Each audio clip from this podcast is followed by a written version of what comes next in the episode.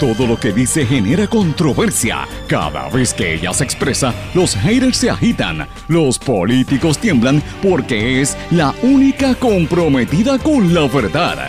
Periodista, bloguera, relacionista licenciada, analista de la noticia, escritora y le dicen la provocadora en las redes sociales. Y ahora comienza en blanco y negro con Sandra Rodríguez Coto. Bienvenidos a su programa en blanco y negro con Sandra. Hoy es miércoles 30 de enero de 2019. Esta es nuestra edición número 198 por la Red Informativa de Puerto Rico. Les saluda Sandra Rodríguez Coto. Le doy la más cordial bienvenida a este su programa de comentario, análisis y una conversación sobre los temas importantes que debemos estar mirando en Puerto Rico, en nuestro entorno caribeño, latinoamericano y en el resto del mundo, señores. Y tengo que confesarles que el programa hoy eh, lo comienzo eh, con un poco de dificultad. Y tengo que ser honesta con ustedes. Y es porque llega el momento en que uno ve tanta noticia y pasan años y pasan cuatrienios y cambian los gobiernos y las noticias son las mismas. Y cada día peor. Y uno esperaría que en la en la historia, en este momento en que vivimos, en el momento histórico en que estamos eh, en el precipicio económico prácticamente, porque estamos en una quiebra gubernamental eh, sin precedentes, con una junta de control fiscal, con una gente que no fue electa por el pueblo de Puerto Rico tomando las determinaciones políticas y de política pública, y que está tomando las decisiones de cómo se va a manejar el dinero de este país por los próximos 20 o 30 años. Uno pensaría que la gente que está en el gobierno, que la gente que está dirigiendo los destinos de este país iban a tener un poquito más de conciencia y que iban a tener más sensibilidad y que iban a tener más corazón. Y cada día es, más decepcionante uno ver esto y le digo, miren, eh, les hablo en mi carácter personal como, como madre, como jefa de familia, como gente que es trabajadora. Y uno dice, contra, uno se faja, uno hace las cosas bien, uno no roba, uno trata de ser decente y, uno mira alrededor y la, situación la ve tan complicada. Uno tiene que poner a un hijo en un colegio porque las escuelas públicas a veces no hay el espacio o te cerraron la escuela. Eh, las carreteras, tú pagas contribuciones, las carreteras están todas llenas de rotos. Vas a buscar un servicio en el SESCO o en cualquier agencia, vete a, a las colecturías si es que quedan y te mueres allí esperando. Eh, vas a las agencias de gobierno y, los empleados a veces te tratan como si, tú sabes, eh, da la hora del break, se levantan y salen corriendo. Entonces, es una cosa con un maltrato y, uno dice, pero ven acá, ¿para qué uno paga? Los servicios no están. Entonces, uno ve gente que son privilegiados, que tienen una, un, don aquí de ser más talentosos que el resto del mundo. Y uno ve esas cosas y uno dice, pero, pero ¿qué es esto? ¿De qué estamos hablando? Y yo me refiero específicamente a un caso que a mí me ha tocado, me consterna, porque, y me toca el, el, ¿verdad? las vísceras, me molesta, porque uno dice que esto no es justo para este país. Y me refiero al caso del secretario de la gobernación que ahora vuelve al, Departamento de Hacienda, Raúl Maldonado.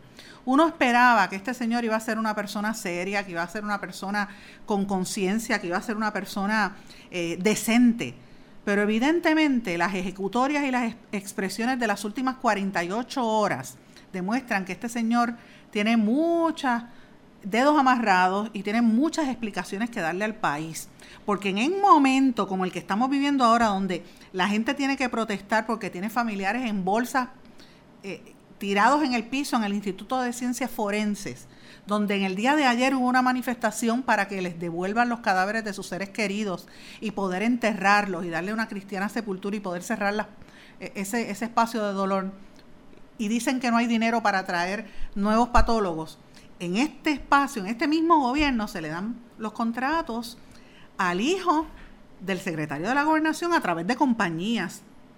Y entonces después, quienes salen a defenderlo dicen que él es talentoso, como dijo Tata Charbonnier. Y yo digo, es, que, Dios mío, no se le cae la cara de vergüenza. ¿Qué es eso? O sea, esa misma oportunidad la tienen otros contratistas en Puerto Rico. Señores, yo estoy bien pendiente a lo que está pasando en unos contratos. En el mismo centro médico, por ejemplo, se están dando una dinámica de unos contratos que, que lo quieren pasar por debajo de la mesa y los estamos investigando. Lo, ya mencioné someramente en el día de ayer lo de, lo de vivienda, estoy atenta a lo que está ocurriendo en Centro Médico. Y el secretario de Salud tiene que dar explicaciones. Y miren ahora lo que está pasando aquí en el Departamento de Hacienda.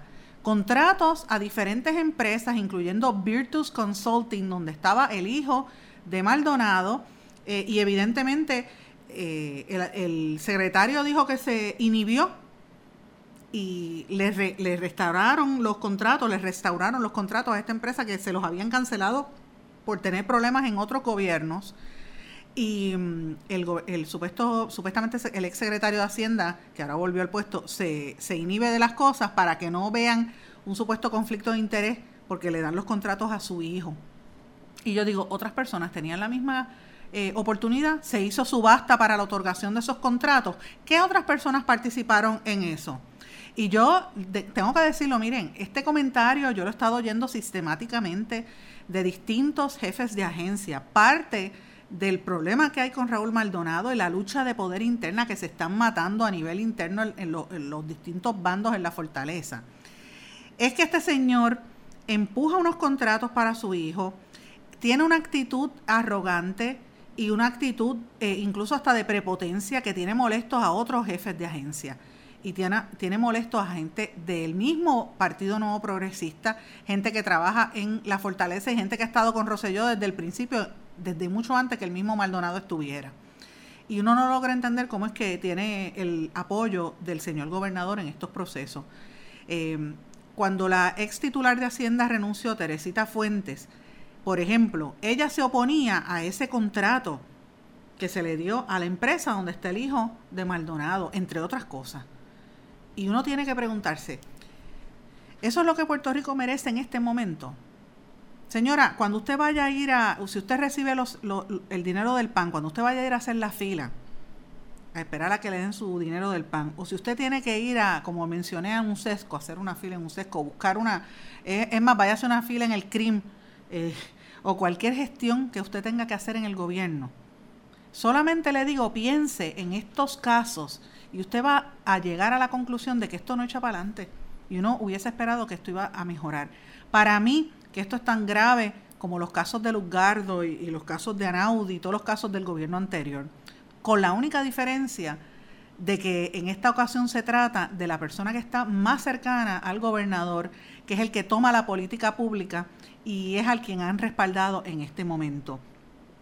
Lo positivo de esto es que han sacado del panorama de la discusión pública a, a Pesquera y el enfoque ahora mismo está en, este escándalo, en este esquema de los contratos que se le han otorgado a este señor, hijo del secretario, simplemente por ese poder. O sea que en este país, para que ustedes vean, fíjense que, miren cómo llevamos, desde el domingo dije que en la, en la columna que aquí habían lo que yo llamaba el chayoteo, los chayotes, como le dicen en México y en Centroamérica, a los periodistas y los medios que cogen eh, soborno y dinero debajo de la mesa para hablar bien de la gente. Eh, y usted ve eso en el, en el sector de la prensa, pero también tiene que ver lo mismo, los análogos en el otro lado, en el lado del gobierno, los, favorecidos, mientras una masa enorme de gente está allá abajo en necesidad, mientras todavía hay gente en este país que las casas tienen techos azules porque los toldos están eh, funcionando y todavía no les han puesto ni siquiera un techo. Por eso es que le digo que el, programa se me ha hecho difícil comenzarlo hoy porque es que las noticias son cada día más negativas. Y, aparte de ese tema, también hay otro tema que a mí me parece eh, importante que tenemos que discutir y vamos a hablar un poco más en detalle en el próximo segmento. Eh, en este país, eh, yo creo que la gente se cansó de protestar, se cansó de, indignarse ante la situación y ya realmente tiró, la, tiró los guantes, como dicen, levantó las manos. y uno tiene que pensar, ¿cómo es posible que, por ejemplo, aquí se hayan reunido la gente haya salido a la calle a protestar por los gallos, por la industria de los gallos, que uno podrá decir, mira, yo creo que eso es turístico o eso es cultural. Eh, turístico me refiero a la gente que viene de otras partes del Caribe a ver, las peleas aquí en Puerto Rico y uno lo ve como cultural o, algo de la tradición, pero en esencia son dos animales matándose. Y para eso se levantan, para eso tú ves a los políticos marchando, para eso tú ves a los legisladores que los reciben en el Capitolio pero entonces cuando aquí se trata de hacer una convocatoria para una marcha en defensa del magisterio o en defensa de la educación pública o en reclamo de las muertes de las mujeres que están asesinadas o de los casos que están sin esclarecer o, de lo que vienen con los recortes en el gobierno y, la, y, las reducciones en laborales. Pues uno tiene que pensar, la gente no sale, la gente no se une a esas marchas, pero para los gallos sí. Entonces uno dice, bueno, ¿qué está pasando con nosotros? ¿Hasta dónde vamos a llegar? Eso es lo que nosotros queremos como pueblo. Pues son preguntas serias, pero preguntas que uno se tiene que plantear y a mí en, momentos como hoy, pues de verdad me jamaquean un poco el espíritu, me, toca el alma, porque uno dice, eh, ¿hasta dónde es que vamos a llegar? ¿Qué nos depara? Y más que nada, ¿qué le depara el futuro a nuestros hijos en los próximos años cuando esta es la actitud, en este proceso de transición en el que estamos viviendo? Porque Puerto Rico está realmente en un proceso de transición eh, hacia otra cosa, yo no sé qué es, no sé, no sé para dónde vamos, honestamente, si usted me pregunta. Eh, a veces pienso que es un proceso de transición política, que nos están moviendo más hacia la estadidad, otras veces pienso que es que nos están moviendo hacia, hacia un limbo permanente eh, o hacia una independencia, no sé, todo depende de cómo esté el día, pero yo sé que estamos en un proceso de transición acelerado por la crisis económica en que estamos, por, por la deuda que viene. Eh, y por la crisis, el, resquebrejamiento social también, por la gente que se está yendo, por las familias que se están rompiendo. Y uno mira el gobierno cómo se divide, y de verdad que es, cómo se divide el, el, cómo es que se divide el, bacalao, cómo se reparte el dinero en este gobierno y no aprenden, de verdad que no aprenden. Señores, hay varias noticias también de otros temas importantes que quiero mencionar antes de irnos brevemente a la, a la pausa. Y una de ellas es relacionada al tema de la criminalidad. Eh, hay varios medios norteamericanos que están reportando lo que nosotros hemos eh, anticipado aquí del alza en la incidencia criminal y, la, el narcotráfico en República Dominicana, vía Venezuela a nivel marítimo. Y ayer la policía informó de la, la, incautación de 12 fardos con casi 350 bloques de cocaína valorados en poco más de 7 millones de dólares en la desembocadura del Río Grande de Loíza. Así es que para que usted tenga una idea de cómo está entrando el narcotráfico y cómo está entrando la, amplia cantidad de drogas por nuestras costas, y deberíamos estar atentos a esos temas, pero nos desvían los temas de la corrupción gubernamental. Señores, a nuestro regreso vamos a estar conversando con un sociólogo sobre estos y otros temas importantes de Puerto Rico y vamos a ponerlos en, en su justa perspectiva. Vamos a una pausa y regresamos enseguida. No se retiren, el análisis y la controversia continúa en breve, en blanco y negro, con Sandra Rodríguez Coto.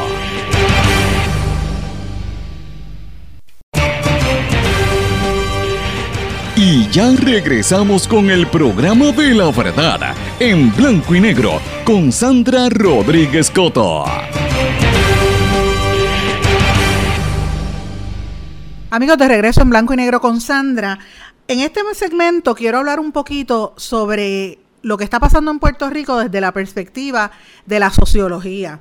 ¿verdad? Y eh, hemos estado hablando de muchísimos temas, hemos hablado del tema de esta protesta de, los galleros, que como ustedes saben, hemos estado entrevistando a todos los sectores en este programa, y a veces yo pienso que, que es irónico que la gente se tire a protestar por los gallos, por dos animales que literalmente se matan entre sí, mientras aquí hay viejitos que están muriéndose, los dejan abandonados en los hospitales, hay mujeres que son maltratadas y cuando se llaman a marchas o a protestas para esto, pues la gente no va. Sin embargo, la actividad de los gallos fue mucha, tuvo mucha participación, fue mucha gente.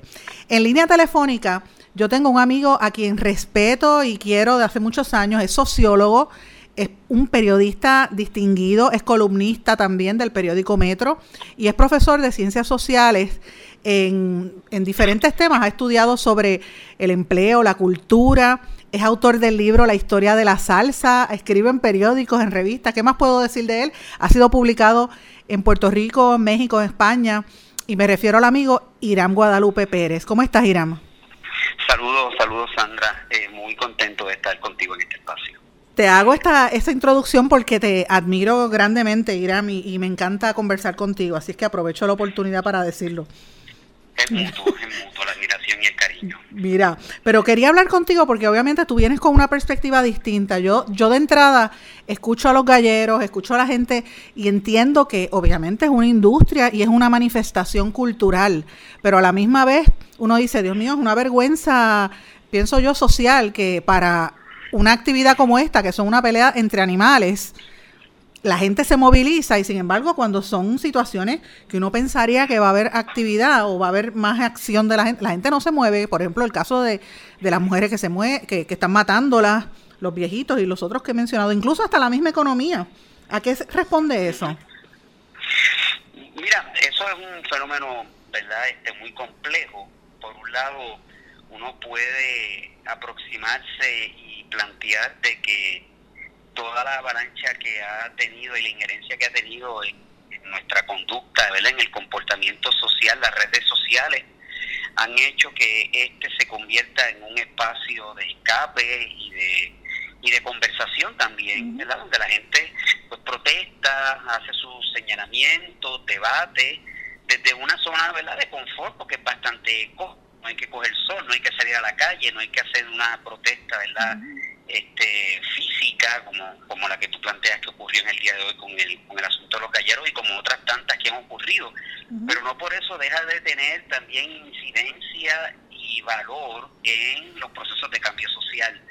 Este, a través de las redes sociales eh, se han desarrollado campañas que han tenido efectos significativos para, para modificar conducta, legislación y desde el escenario del poder hay un ojo avisor continuo observando cuál es la, la conducta y el comportamiento que da la ciudadanía a través de las redes sociales. Así que, si bien es cierto de que a uno le puede parecer, ¿verdad?, en ocasiones hasta dramático, de que el efecto de la movilización social eh, activa, ¿verdad?, como la conocemos tradicionalmente, no se da en aquellas instancias donde ameritaría hacer un ejercicio de, fuerza, ¿verdad? De enviar un mensaje contundente eh, en la calle, ¿verdad? Que sea este, más visual, que lo agarren las cámaras de televisión, que, que se transmita con más contundencia.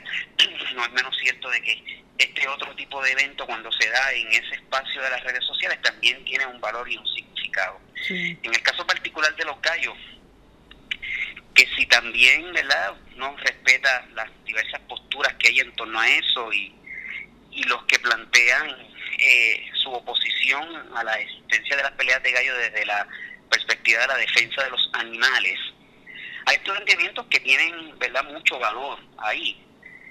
Sí es cierto que también por otro lado eh, las peleas de gallo son una de esas grandes dimensiones que definen nuestra cultura popular puertorriqueña. Sí, es una historia, no parte de nuestra historia. En Puerto Rico, sino en todo el Caribe.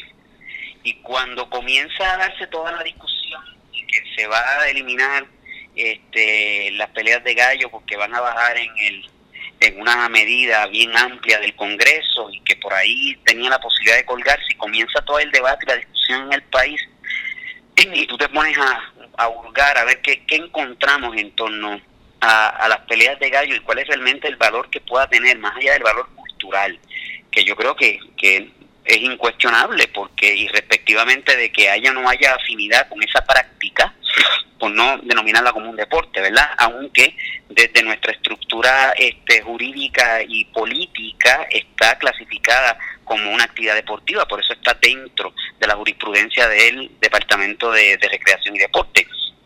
Pero viéndolo como una práctica, eh, cultural, uno puede establecer, mira, en, el entorno del Caribe, nuestro Caribe más próximo, Puerto Rico, tiene la industria eh, gallística quizás más importante de, de, todo este hemisferio, de toda esta zona.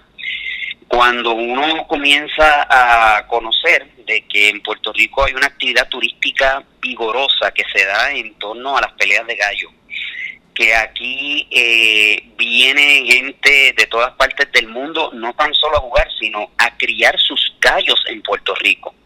Porque por un lado está ¿verdad? toda esa fama del valor de las peleas de gallo ¿verdad? Y, de, y de la industria gallística, pero también paralelo a eso hay toda una industria que es bien importante y que tiene mucho valor, que tiene que ver con la crianza del animal. y, el, y en la crianza del animal entra la actividad veterinaria. ¿verdad? Aquí hay eh, muchos este, médicos veterinarios que, que tienen, que forman parte de la industria gallística porque atienden los gallos, le dan medicamentos, eh, sus vitaminas, la industria alimentaria. Aquí hay una, un valor muy significativo para la economía este, nacional, lo que representa el, el costo ¿verdad? de el alimento que, que, se le da a los gallos, que en el caso de Puerto Rico está más bien casi todo adscrito a, lo que desarrolla la empresa Molinos de Puerto Rico, ¿verdad? que es la principal este, distribuidora en el país de maíz. Y esos son esos son eh, ángulos, Irán, de, la, de los que la gente casi no comenta. Eh, no, yo creo que esta discusión se ha concentrado más bien en, en si es maltrato animal o no, aunque la ley ya se firmó, pero, pero hay otros elementos también atados que me, me parece bien importante que lo hayas traído Mira, y, y, es, y es importante, Sandra, porque también eh, la industria de gallística está adscrita al Departamento de Agricultura, ¿verdad? Este, y cuando tú vas a, a ver la, el valor que representa la industria en el país, nosotros encontramos con la misma debilidad que tenemos al examinar el valor que tienen otros planes de producción agraria del país, que es la ausencia de datos fiables. Hay una unidad de estadística en el Departamento de Agricultura que no está puesta al día, yo no sé quién la dirige, pero no está contando cuál es el verdadero valor que tiene la producción agraria en general, ¿verdad? Desde a menor escala hasta la agroindustria en todos sus rublos para el país. Es un debate en el que nos hemos enfrentado recientemente cuando se está comenzando a discutir la ley de los incentivos que va a tener como efecto, y ojalá que no, ¿verdad?, una revisión para, de los subsidios y los incentivos que se reciben para la agricultura del país. Y cuando uno quiere certificar, porque tú puedes hacer un análisis empírico e ir por ahí y constatar cuál es toda la cadena de producción y distribución y el impacto que eso tiene en el empleo directo, indirecto e inducido en el país, en la actividad agrícola, es muy difícil tener eso como un número, ¿verdad? En términos estadísticos, no lo tiene la Junta de Planificación, no lo tiene el Departamento del Trabajo, no lo tiene este, el Departamento de Agricultura. Y dentro de, de eso entra también la industria de los gallos. Aquí yo he conocido gente recientemente que viven, que tienen negocios formales, no es, no es economía informal, negocios formales, de gente que recorta gallos. Porque el plumaje del gallo, uno se entera en el camino que tiene unas particularidades y tiene que tener unos cortes específicos, porque si no el peso del plumaje incide sobre la actividad eh, al momento de la pelea de los gallos, ¿verdad? Y hay gente aquí que tiene todo un negocio, una industria montada que hacen ese tipo de trabajo a domicilio, tienes el asunto de las vitaminas, tienes el asunto de las escuelas, tienes toda la actividad médica veterinaria que se desarrolla en torno a eso. Y cuando tú sumas, ahí hay una actividad económica a nivel municipal de gran impacto. Incluyendo también la, generación de empleo, que es otro elemento adicional. Claro, sobre todo eso, por razón por la cual tú tenías hoy a una cantidad este significativa de alcaldes endosando la manifestación de los galleros. La actividad de los gallos es mucho más grande, a mi juicio, ¿verdad? Sin tener un dato que lo pueda demostrar por la ineficiencia que tenemos en la compilación de datos en el país, que no es nueva ni responde a esta administración, ¿verdad? Es un problema que venimos arrastrando hace tiempo. Todavía estamos hablando de, estados financieros de hace dos o tres años que el país tampoco tiene, ¿no? Así es. Imagínatelo a ese nivel de la actividad agraria y en específico la actividad gallística. Cuando tú contemplas lo que eso puede generar para un municipio como San Lorenzo, que tenía o tiene todavía, no sé, pero sé que en un momento tuvo una de las este, actividades de gallo más importantes de toda esa zona eh, centro-oriental del país. Imagínate. Si esa gallera cierra, ese municipio tiene un efecto monumental en sus arcas en el momento en que la actividad económica del país es crítica y donde la soga está partiendo por el lado más finito, que son los municipios. sí, en ese sentido hay una defensa aferna de esa actividad como una actividad industrial, como una actividad económica de gran valor y de importancia, que si uno suma a la gente que estaba en la manifestación de hoy y a cada uno de ellos le da 10 gallos, nosotros estamos hablando aquí de decenas de miles de gallos en el país. Imagínate, vamos a hacer una pausa, no te, no, no te vayas de línea y continuamos luego de esta pausa. No se retiren, el análisis y la controversia continúa en breve, en blanco y negro, con Sandra Rodríguez Coto.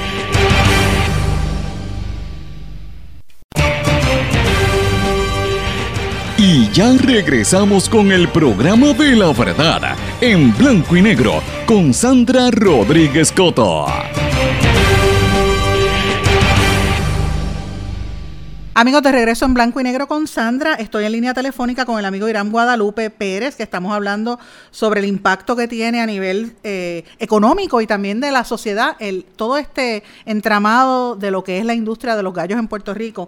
Y hay un elemento que, te quería mencionar adicional, aparte del, del aspecto cultural, el aspecto eh, de nuestra tradición hispánica y de otros países, ¿verdad? Tú, tú mencionas el, el tema del turismo que viene atado a este negocio. Ahora, no se ha contemplado, a mi juicio, el impacto que podría tener o que va a tener la, la, ¿verdad? la, prohibición de estas peleas, porque ¿quién va a estar a cargo?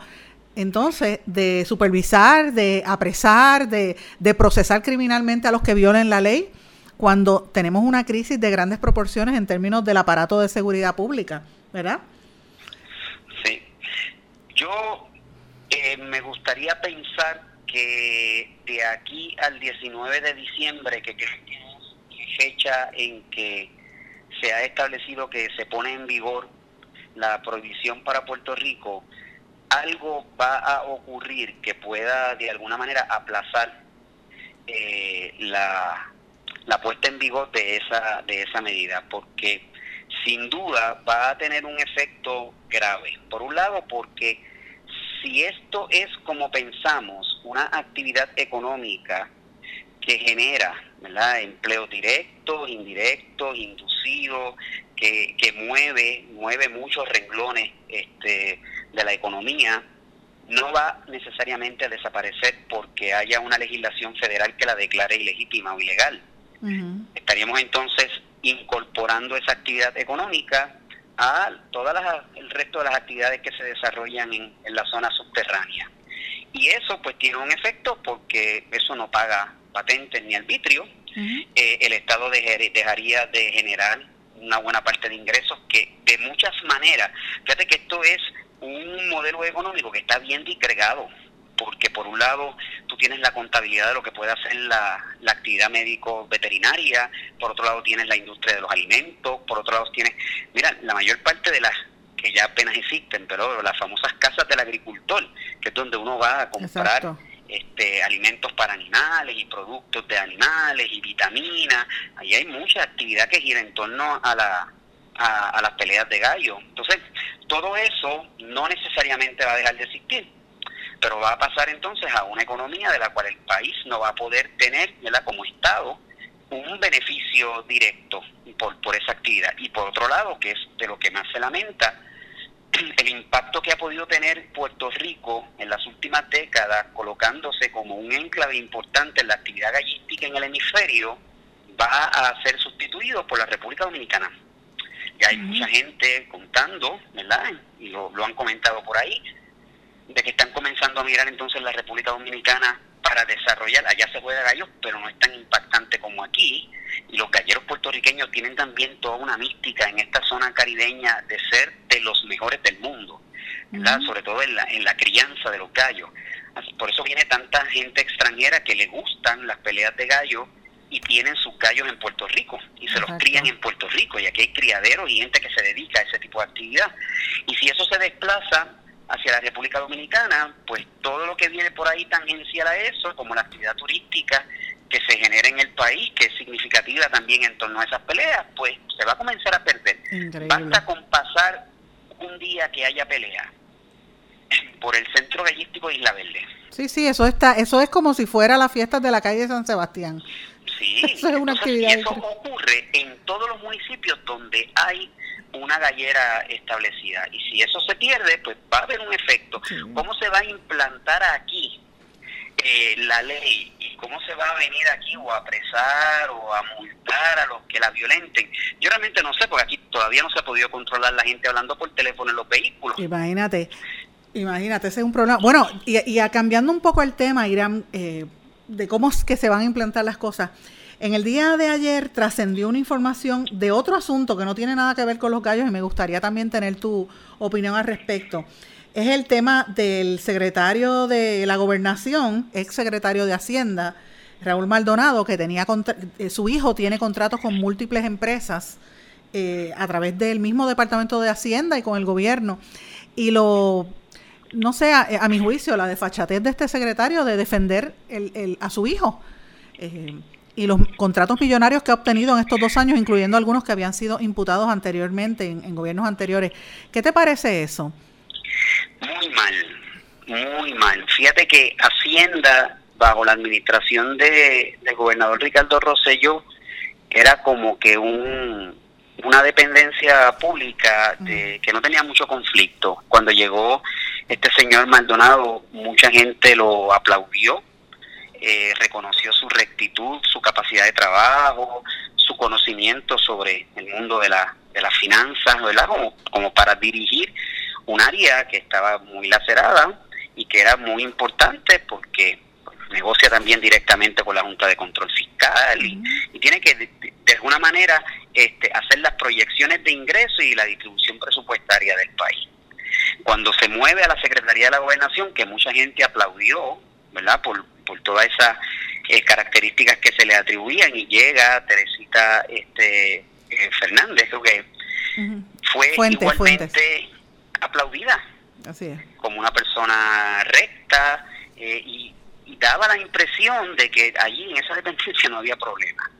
Y acaba de estallar una bomba de tiempo al gobernador que de carambola se ha salvado Pesquera, porque sale de la escena pública un ratito, se va a descansar de él, porque ahora todo va a estar concentrado en qué va a ocurrir con Maldonado. El, el asunto de los contratos, aquí la gente tiene que entender, los políticos tienen que tener bien claro que independientemente de la legalidad o no de una acción, la actividad moral y ética, como es vista por la ciudadanía, tiene más valor que la legalidad o ilegalidad que tenga. Puede tener una dispensa de la Oficina de Ética Gubernamental, las puede tener todas y puede estar realizando una actividad, entre comillas, legítima, y de la forma en que se da y el contubernio que se proyecta entre contratos con una dependencia que dirige su papá, que no estamos hablando de 100 mil dólares, estamos hablando de muchos millones de dólares. Es como tener ahora nuevamente el déjà vu del caso de Anaudi. Eso mismo, Si tú supieras que eso mismo yo pensé. Eso la diferencia de que Anaudi no era hijo de nadie. Este señor es hijo de una persona cercana al gobernador, que le habla al oído al gobernador y en la que el gobernador ha depositado la confianza como CFO para discutir y establecer los planes con nada más y nada menos que Natalia Yaresco. Y la escena es, es complicada. Este, deja también por otro lado, ¿verdad?, el buen sabor de que sepamos que nosotros tenemos funcionarios verticales comprometidos con el servicio público y que no están dispuestos ni dispuestas a eh, aceptar ninguna instrucción que ellos entiendan que sea antiética, que es lo que hizo la Secretaría de Hacienda.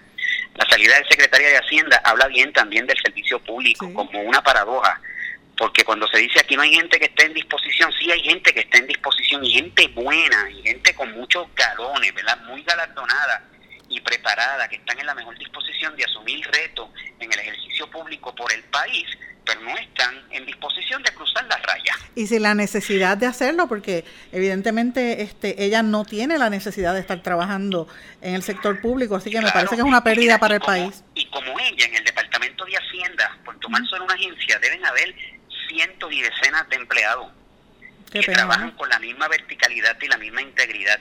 Por eso este asunto a una dependencia que no tenía ninguna discusión pública, o sea, no había ningún señalamiento público en torno a Hacienda. Aquí se hablaba de la policía, de los problemas con pesquera, de las dificultades en el Departamento de la Familia, los problemas en educación, pero Hacienda era como un asunto ya resuelto.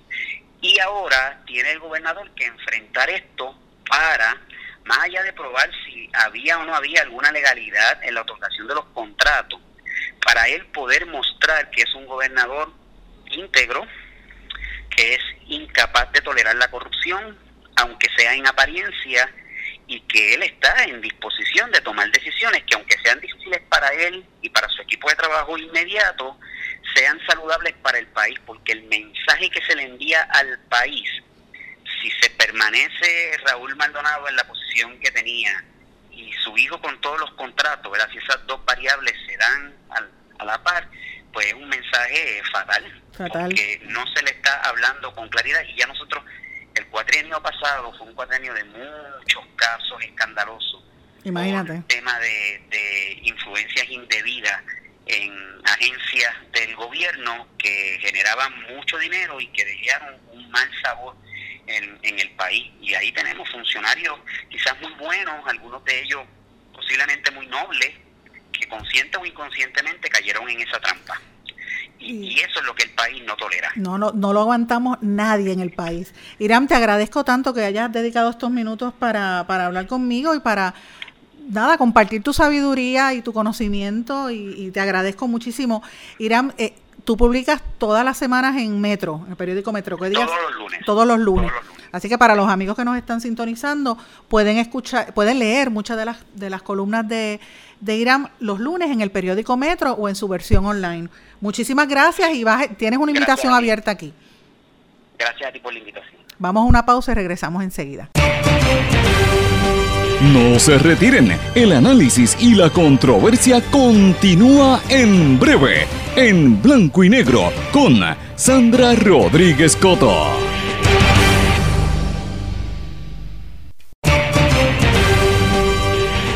Y ya regresamos con el programa de la verdad, en blanco y negro, con Sandra Rodríguez Coto.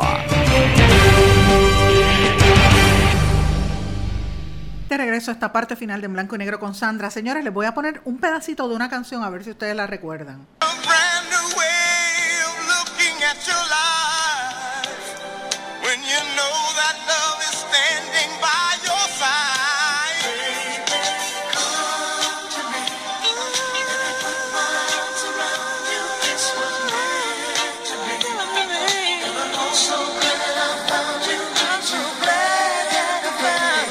Esa canción era Baby Come to Me, que hizo famoso a James Ingram, entre muchos otros éxitos que él tuvo a lo largo de su carrera. James Ingram era un cantante de música RB, rhythm and blues de los norteamericanos, ¿verdad? Negros americanos en los Estados Unidos, ganador de dos Grammys, ganador de múltiples premios a través de su carrera, estuvo número uno en la lista de Billboard por muchas semanas con diferentes canciones y falleció en el día de ayer eh, su compañera de vida, que es la realmente la, coreógrafa famosísima por la serie Fame, entre muchas otras, Debbie Allen, fue quien lo dio a conocer a través de la cuenta de Twitter. Eh, y me parece importante pues destacar esto porque era un cantante bien famoso de, de, la época de los 70 y 80, pero más que nada los 80, los que somos ochentosos como yo, que nos criamos viendo MTV cuando salió y veíamos los videos musicales de rock, de toda esta música, pues siempre, y de Rhythm and Blues, a mí me encantan ambas. Así es que eh, vi la noticia ayer y me llamó la atención, pero también ayer pasó este otro, escuchen, a ver si lo recuerdan.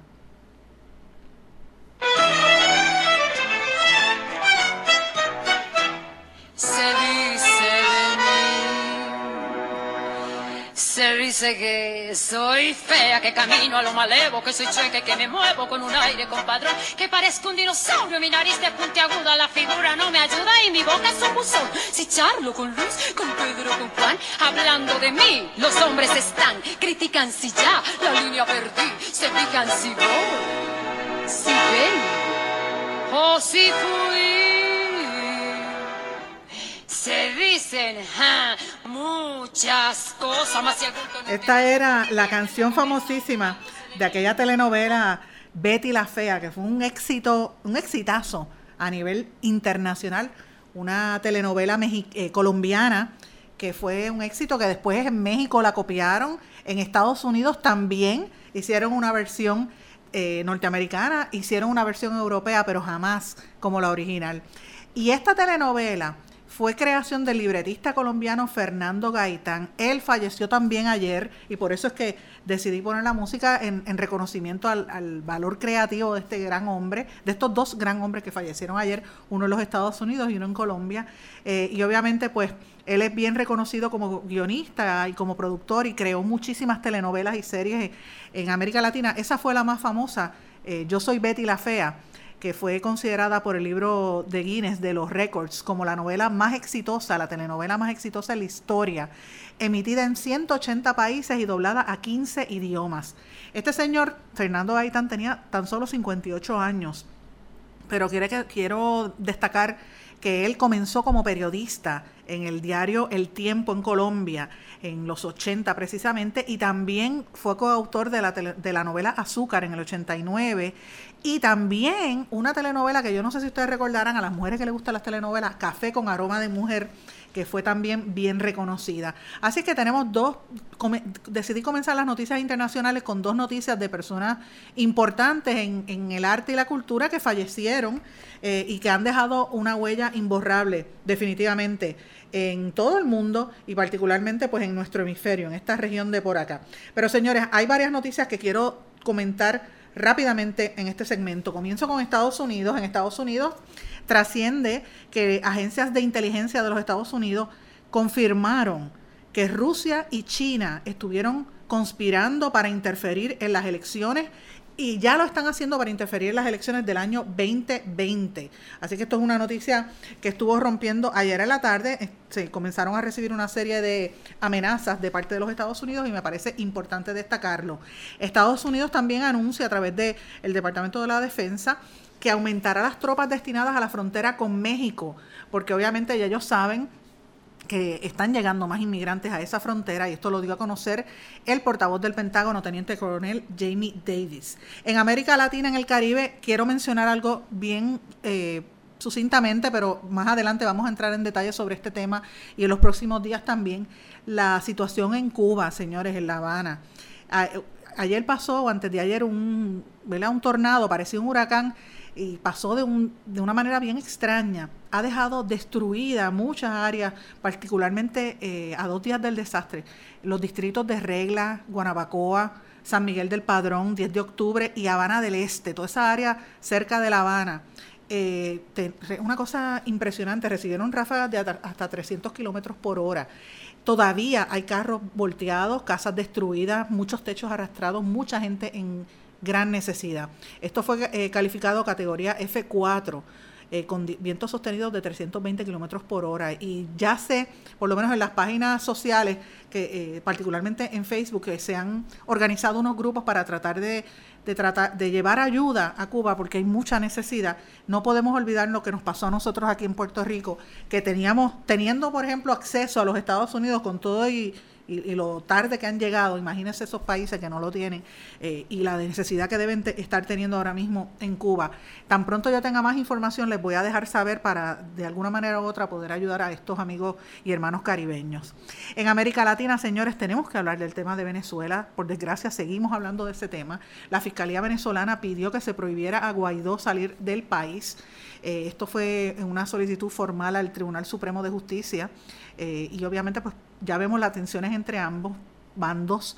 Maduro, el presidente de Venezuela, Nicolás Maduro, calificó de infantil la política interior del presidente de los Estados Unidos al comentar la filtración de una foto en la que se veía una nota de la libreta de John, del, del asesor de seguridad nacional John Bolton donde decía que había 5.000 tropas ya americanas dirigiéndose a Colombia.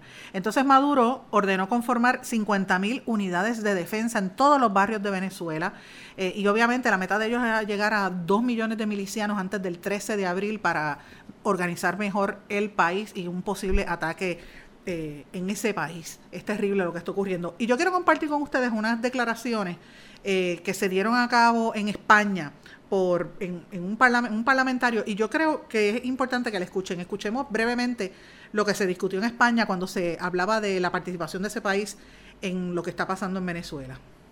¿Qué van a hacer al día siguiente de reconocer a Guaidó? ¿Qué plan tienen para el lunes que viene? El plan es el siguiente. Trump ha nombrado enviado especial para Venezuela a Elliot Abrams, arquitecto intelectual de la invasión en Irak, el golpe de Estado en Salvador y la contra paramilitar en Nicaragua. De hecho, fue condenado judicialmente por vender ilegalmente armas a Irán para financiar a la guerrilla nicaragüense. Luego fue indultado por el presidente Bush. Craig Fowler, jefe del Comando Sur de los Estados Unidos, ha declarado que hay dos soluciones para el problema. O le sacamos como a Noriega o le sacamos como a Marcos. El vicepresidente de Bolsonaro ha informado de que el papel de Brasil será liderar las fuerzas de paz tras un golpe victorioso Y si todo esto les parece insuficiente o anecdótico, el propio señor Guaidó ha afirmado literalmente que la intervención militar es un elemento de fuerza que está encima de la mesa y ha pedido abierta y reiteradamente al ejército que se levante contra el gobierno. Así que este es el plan para el día siguiente. Un golpe militar, una insurrección armada o una intervención extranjera. Si cualquiera de esas operaciones es parcial o fallida, existe el riesgo cierto y real de que haya una guerra civil en el país, guerra civil que van a pagar con su sangre el mismo pueblo venezolano al que ustedes dicen defender. Así que yo pregunto al Gobierno hoy en esta Diputación permanente, ¿va el Gobierno de España a apoyar un golpe militar, una guerra o una intervención extranjera en Venezuela? ¿Lo va a apoyar la Unión Europea? Al señor Casado, que lleva meses denunciando un golpismo tan ubicuo como imaginario, le pregunto, ¿va a apoyar el señor Casado un golpe de Estado en Venezuela? ¿El señor Rivera va a apoyar una intervención militar extranjera? ¿Va a apoyar uno de los bandos de una guerra civil? Con toda rotundidad yo les digo, no puede llamarse demócrata quien apoye un golpe militar o una guerra en Venezuela. La única salida pacífica y democrática a la crisis que vive el país pasa por la negociación y el diálogo político entre las partes, como piden Uruguay, México, las Naciones Unidas y el Vaticano. Esa es la única posición legítima, legal y aceptable para nuestro país. Sumándose a esta operación de Trump para derrocar a un gobierno por la fuerza, España y la Unión Europea pierden su razón de ser y su lugar en el mundo. Ya lo hizo el señor Aznar con el señor Bush para defender la democracia en Irak. Nos legaron 130.000 muertos y un mundo más peligroso, injusto y desquiciado. Si no reconducen su postura, las consecuencias de esta decisión les perseguirán para siempre. Interesante postura de un parlamentario español eh, instando a que los españoles asuman la misma postura que hizo el Vaticano y está asumiendo México. Vamos a seguir hablando sobre este tema. Termino el programa mencionando que el Parlamento en Inglaterra, eh, el Parlamento británico votó a favor de una enmienda en la que se rechaza que el Reino Unido abandone la Unión Europea del próximo 29 de marzo sin un acuerdo. O sea, rechazan un Brexit sino, sin que haya un acuerdo. De estos temas vamos a hablar más adelante, señores. Me tengo que retirar, no me da el tiempo. Les deseo que pasen muy buenas tardes. Como todos los días, me pueden contactar a través de las redes sociales, Facebook Sandra Rodríguez Coto o en Twitter SRC Sandra. Me despido, será hasta mañana.